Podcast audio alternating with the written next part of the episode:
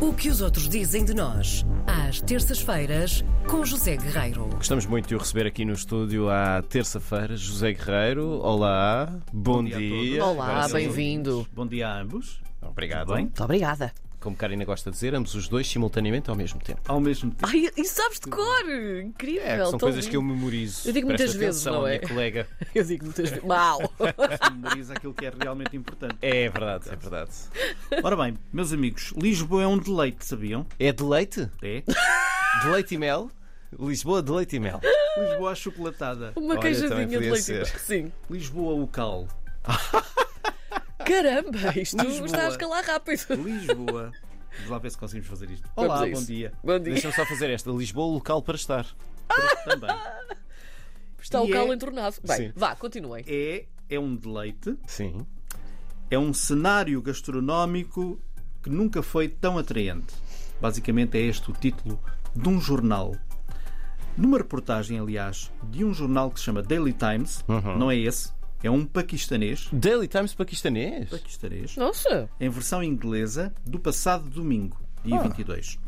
A repórter Kate Wickers, que é conhecida porquê? Porque ela é uma freelancer, é uma jornalista britânica, há mais de 25 anos percorre o mundo a escrever sobre aquilo que vê, eh, sobre aquilo que come, sobre aquilo que bebe e, portanto, ela explora não só a gastronomia lisboeta, como constata que o turismo em Lisboa expandiu-se após a pandemia.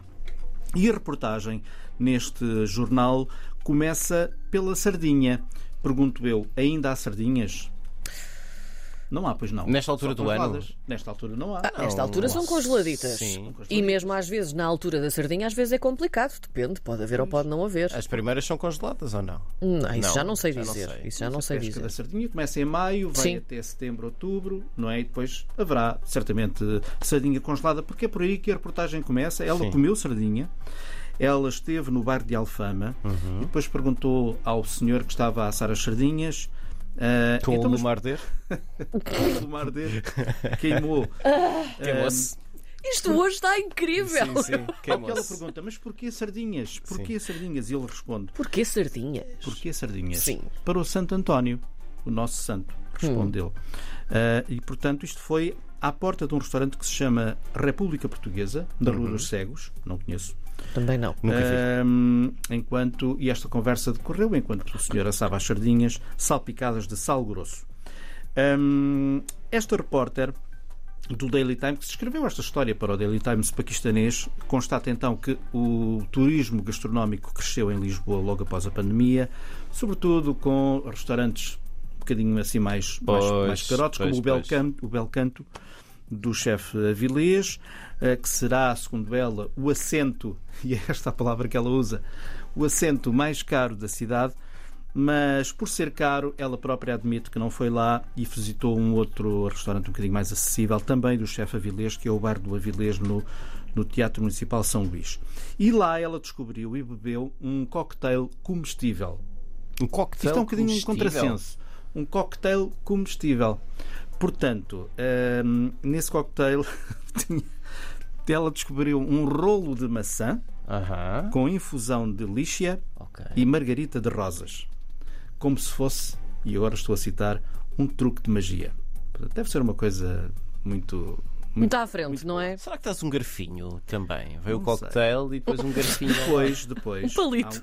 há um- Tudo isto é invulgar, não é? Sim. Até esta crónica hoje é um bocadinho. Hum, ou pelo menos a forma como está a decorrer. É verdade. Isso é.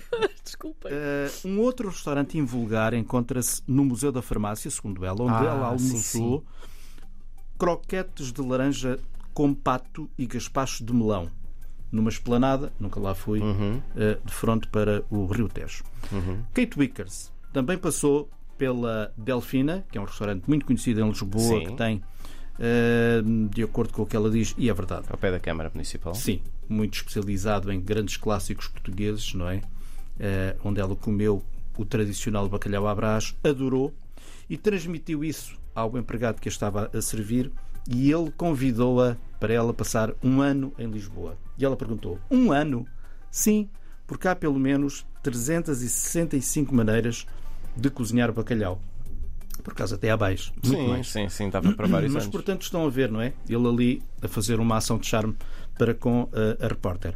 Durante a estadia em Lisboa, ela voltou à Alfama, onde hum, passou uma noite de fado e, e jantar. Ela chama-lhe, diz que foi uma noite de, como ela diz, como ela escreve, de canções sinceras. É assim que ela traduz o fado. Olha que Hum, interessante, eu nunca tinha ouvido é muito, essa é uma forma de expressão escrever. muito engraçada dela. Sim. Hum. Canções sinceras, canções até altas horas, entre chouriço, pão, doses de ginginha e licor de cereja. Parece-me tudo bem. Parece tudo muito bem. Eu vou deixar este link no podcast do programa. Uhum. O acesso é livre, já sabem. É o Daily Times do Paquistão.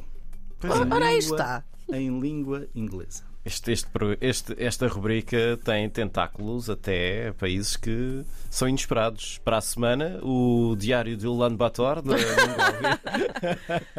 Uma edição diferente, sem dúvida. Obrigada, José Guerreiro. um Até para a abraço. semana. Até para a Um grande semana. abraço, beijinho.